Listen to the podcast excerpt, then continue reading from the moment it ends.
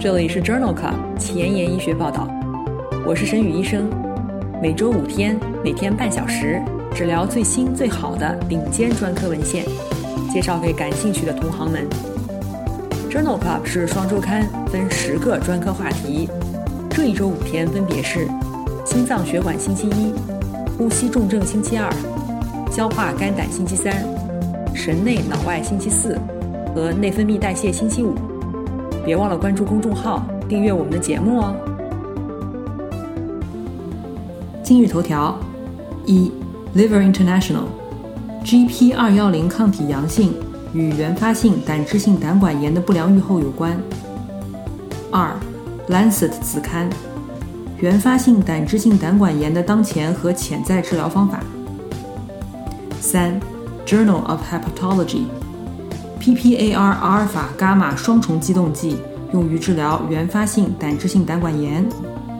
这里是 Journal Club 前沿医学报道。消化肝胆星期三，今天的主题是原发性胆汁性胆管炎。我是主播沈宇医生，精彩即将开始，不要走开哦。今天临床实践的第一部分，我们来聊一聊原发性胆汁性胆管炎的特征。原发性胆汁性胆管炎 （Primary Biliary Cholangitis，PBC） 也称之为原发性胆汁性肝硬化，是一种慢性胆汁淤积性的自身免疫性肝病，可以导致肝硬化。其病理特征是 T 淋巴细胞攻击肝小叶内的小胆管，胆管上皮细胞受到持续攻击，导致胆管逐渐破坏，最终消失。临床表现包括黄疸。碱性磷酸酶升高、转氨酶升高、血脂异常、抗线粒体抗体 AMA 阳性以及抗核抗体 ANA 阳性。其中 AMA 阳性可以高达百分之九十五，偶尔也可以在没有原发性胆汁性胆管炎的患者当中发现 AMA 阳性。这类患者可能在随访当中最终出现原发性胆汁性胆管炎。ANA 抗体阳性可以达到百分之七十，这与疾病发展较快、预后较差有关。原发性胆汁性胆管炎也可以与其他自身免疫性疾病同时存在，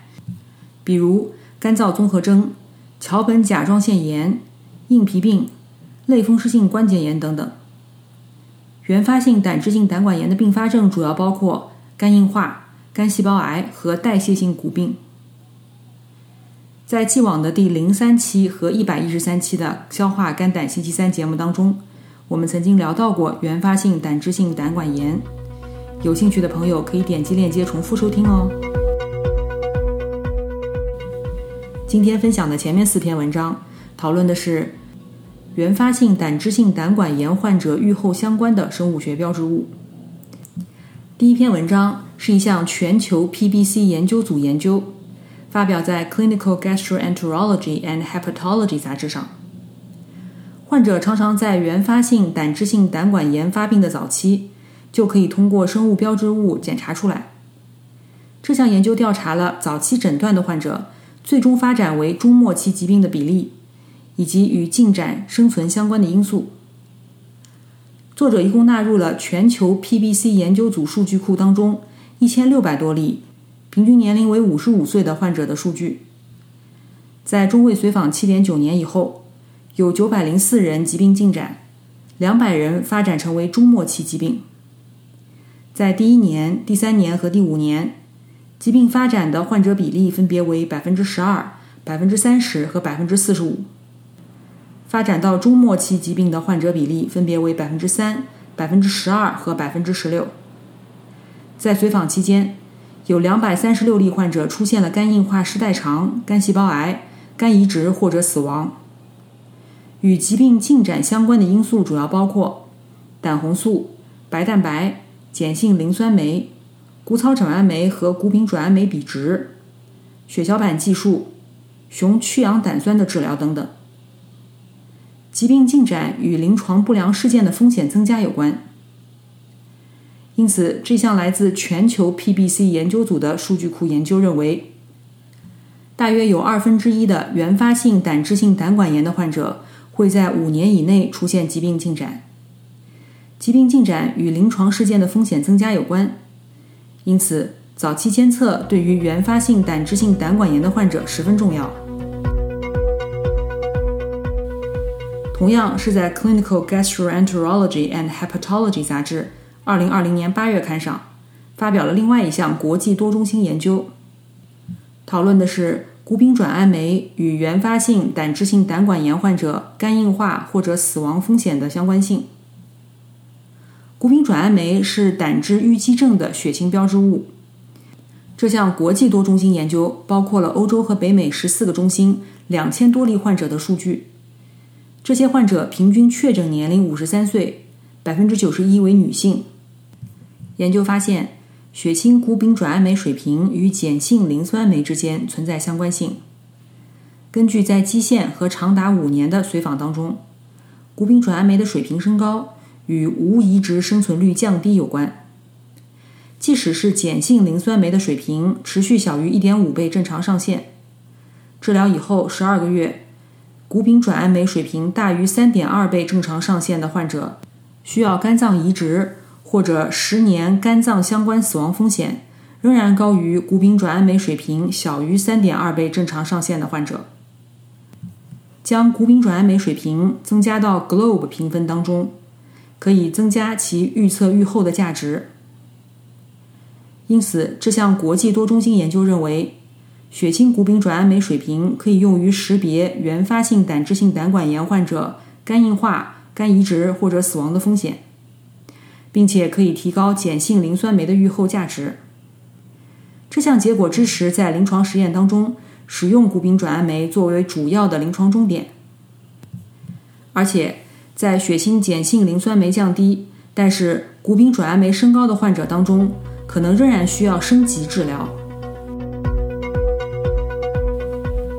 在原发性胆汁性胆管炎的患者当中，巨噬细胞参与了肝脏炎症和纤维化，其激活标志物可溶性 CD 幺六三和可溶性甘露醇受体 SMR 与其他肝病的严重程度和预后有关。在《Liver International》杂志二零二零年六月刊上，发表了一项来自意大利的单中心队列研究，讨论了。原发性胆汁性胆管炎患者可溶性 CD 幺六三和可溶性甘露醇受体水平与患者长期预后之间的关系。这项队列研究包括了两百例原发性胆汁性胆管炎的患者，中位年龄六十二岁，百分之九十三为女性。中位的可溶性 CD 幺六三水平为三点四毫克每升，中位可溶性甘露醇受体水平为零点三五毫克每升。作者发现，可溶性 CD 幺六三和可溶性甘露醇受体随着碱性磷酸酶的升高而升高。在中位随访八点六年以后，可溶性 CD 幺六三和可溶性甘露醇受体水平与肝脏相关死亡或者肝移植的长期风险有关，风险比为一点一四。将可溶性 CD 幺六三添加到 UK-PBC 风险评分当中。可以提高该评分对于不良预后的预测准确性。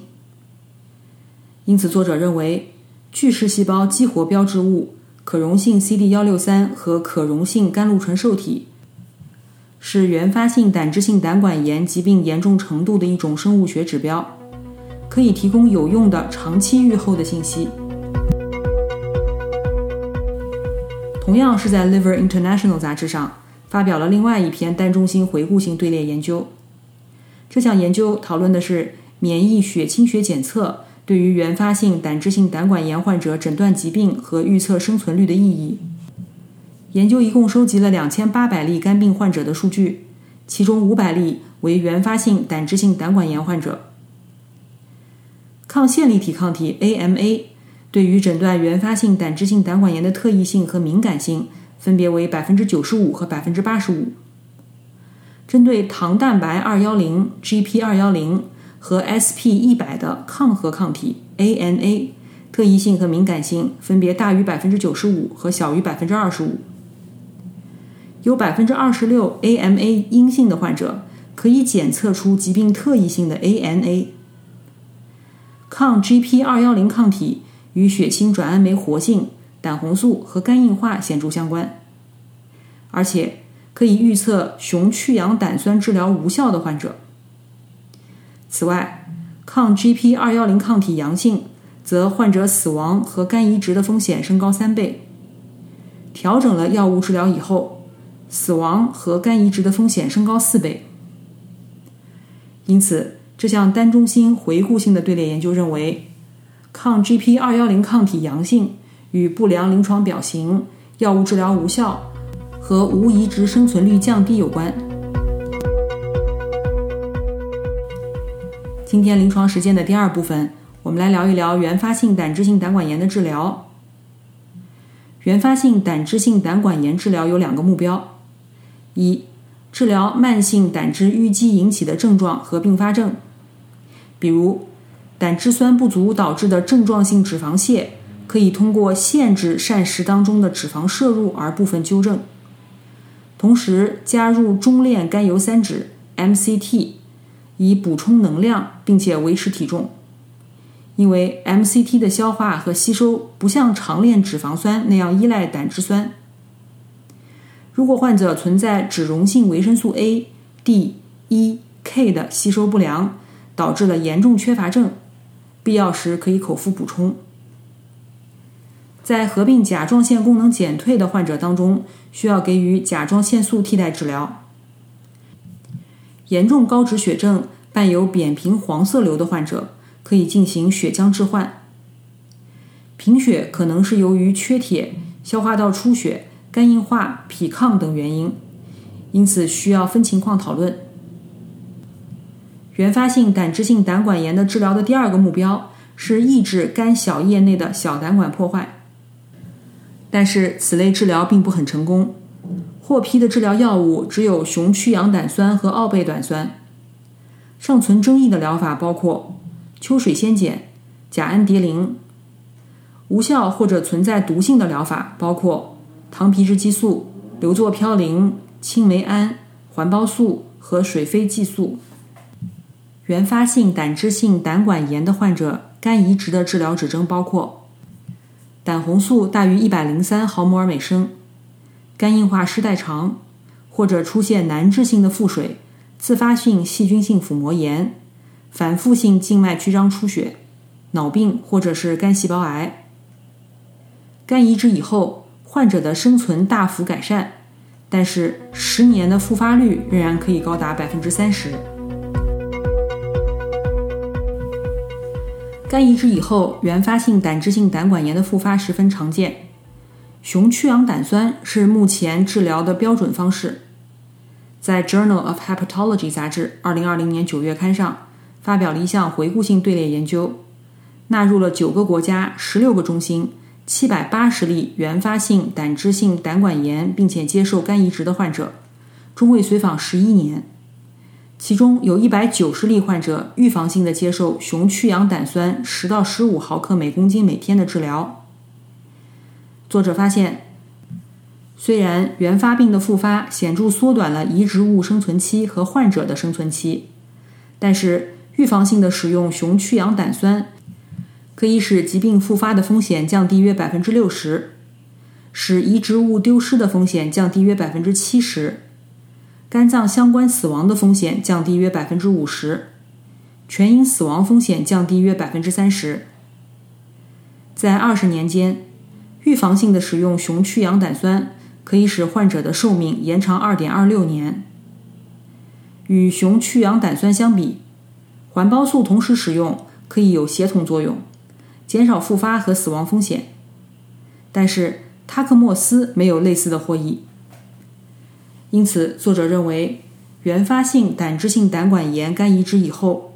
预防性的使用雄去氧胆酸可以降低疾病复发风险。和移植物丢失及死亡风险，环孢素和雄去氧胆酸有协同作用。下面分享的两篇文章讨论的都是奥贝胆酸治疗原发性胆汁性胆管炎。第一篇文章发表在《Journal of Hepatology》杂志，是一项双盲随机交叉研究，主要讨论了。在雄去氧胆酸治疗效果不佳的原发性胆汁性胆管炎患者当中，奥贝胆酸是否可以改善结核胆汁酸的肝脏转运？作者一共招募了八例熊去氧胆酸治疗以后，碱性磷酸酶水平仍然大于一点五倍正常上限的原发性胆汁性胆管炎的患者，随机双盲分入奥贝胆酸和安慰剂治疗组，持续三个月以后交叉治疗三个月，中间间隔一个月的洗脱期。这项研究使用结合胆汁酸示踪剂对于肝脏进行了 PET 扫描，以确定结合胆汁酸在于血液、肝细胞、胆管和胆管之间的运输速度。作者发现，与安慰剂相比，奥贝胆酸可以提高肝脏血液灌注达百分之十一，从血液单向吸收结合胆汁酸进入肝细胞的速率升高百分之十一。结合胆汁酸从肝细胞分泌到小管的速度提高了百分之七十三，因此结合胆汁酸在肝脏停留时间降低了百分之三十，大约从十一分钟降低到八分钟。因此，这项双盲随机交叉研究认为，奥贝胆酸干预以后，结合胆汁酸在肝脏停留的时间可以缩短约三分之一。总胆红素是原发性胆管炎患者生存的预测指标，直接胆红素是其主要的成分。在《Liver International》杂志上发表了一项随机安慰剂对照的三期临床研究的事后分析，讨论的是不同基线水平的直接胆红素的患者当中，奥贝胆酸的有效性和安全性。这项事后分析当中发现，基线时。直接胆红素最高四分位组的患者，十二个月的时候，直接胆红素和总胆红素均显著降低。具体来说，十二个月的时候，安慰剂组的直接胆红素升高了四点一七微摩尔每升，奥贝胆酸五到十毫克组降低了三点四八微摩尔每升，奥贝胆酸十毫克组降低了三点六六微摩尔每升。总胆红素的变化方面。十二个月时，安慰剂组升高了四点三八微摩尔每升，奥贝胆酸十毫克组降低了五点零六微摩尔每升。因此，这项三期临床研究的事后分析认为，奥贝胆酸治疗与总胆红素和直接胆红素的显著降低有关，特别是在基线时直接胆红素水平较高的患者当中。在熊去氧胆酸治疗效果不佳的原发性胆汁性胆管炎的患者当中，本扎贝特可能可以改善患者的症状和生化指标，但是对于生存的长期影响尚不清楚。事实上，在日本，自两千年以来，本扎贝特一直被作为二线方案大量使用。在《Journal of Hepatology》杂志上发表了一项全国性的队列研究。讨论的就是此类患者在接受本扎贝特治疗以后对于生存率的影响。文章分析了三千九百例日本患者的数据，有三千例仅接受了熊去氧胆酸的治疗，有七百例患者接受了熊去氧胆酸联合本扎贝特。在两万人年以上的随访当中，有一百八十三例患者死亡，二十一例患者接受了肝移植。联合治疗组的全因死亡率降低了近百分之七十，肝脏相关死亡率或者是肝移植的风险显著降低了百分之七十。而且在联合治疗组当中，每治疗二十九人就可以在五年以内预防一例死亡或者是肝移植；每治疗十四人就可以在十年以内预防一例死亡或者是肝移植的病例。因此。这项来自日本的全国性队列研究发现，原发性胆汁性胆管炎的患者，熊去氧胆酸联合奥扎贝特可以改善患者的预后。今天关于原发性胆汁性胆管炎治疗的最后一篇文章，我们来分享一篇来自《Lancet 消化病学子刊》的一篇综述。这篇综述讨论的是。原发性胆汁性胆管炎的当前和潜在治疗方法，高达百分之四十的原发性胆汁性胆管炎患者对于熊去氧胆酸的一线治疗效果并不好。FDA 于二零一六年批准了奥贝胆酸作为二线疗法，但仍然有百分之五十的患者可能需要额外的治疗，以防止进展为肝脏衰竭。针对原发性胆道胆管炎，调节免疫的药物有效性各异，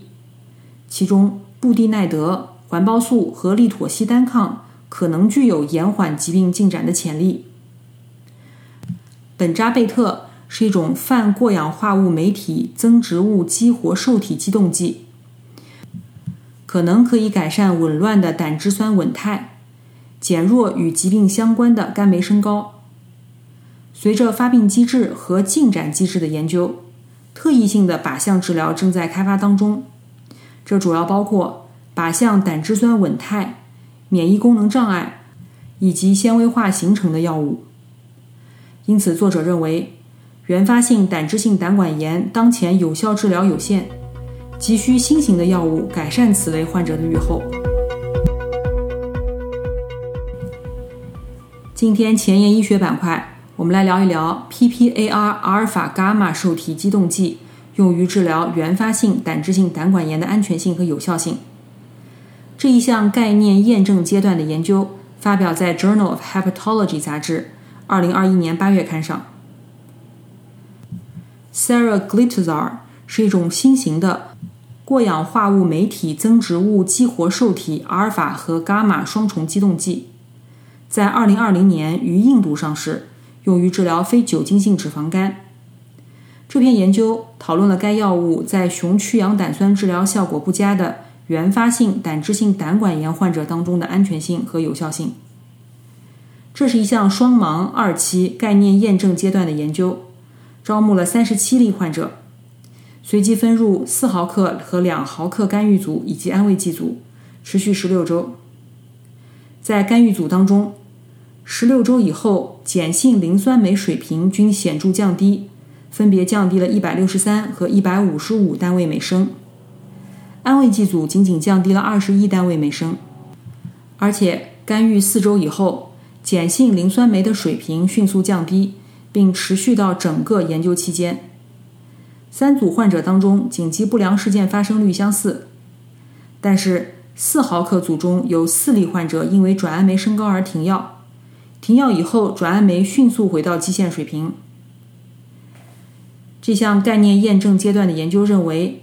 ，Saraglitazar 两毫克和四毫克 QD 的耐受性良好，可以迅速持续的改善碱性磷酸酶水平。结果推荐在下一步的研究当中使用一毫克和两毫克剂量，因为四毫克剂量的肝酶升高的情况发生率比较高。今天的节目就聊到这里。如果你真心喜欢我的节目，不用给我点赞，现在就去转发分享吧，和我一起把最新最好的临床研究分享给需要的朋友。明天是神内脑外星期四。精彩继续，不见不散哦。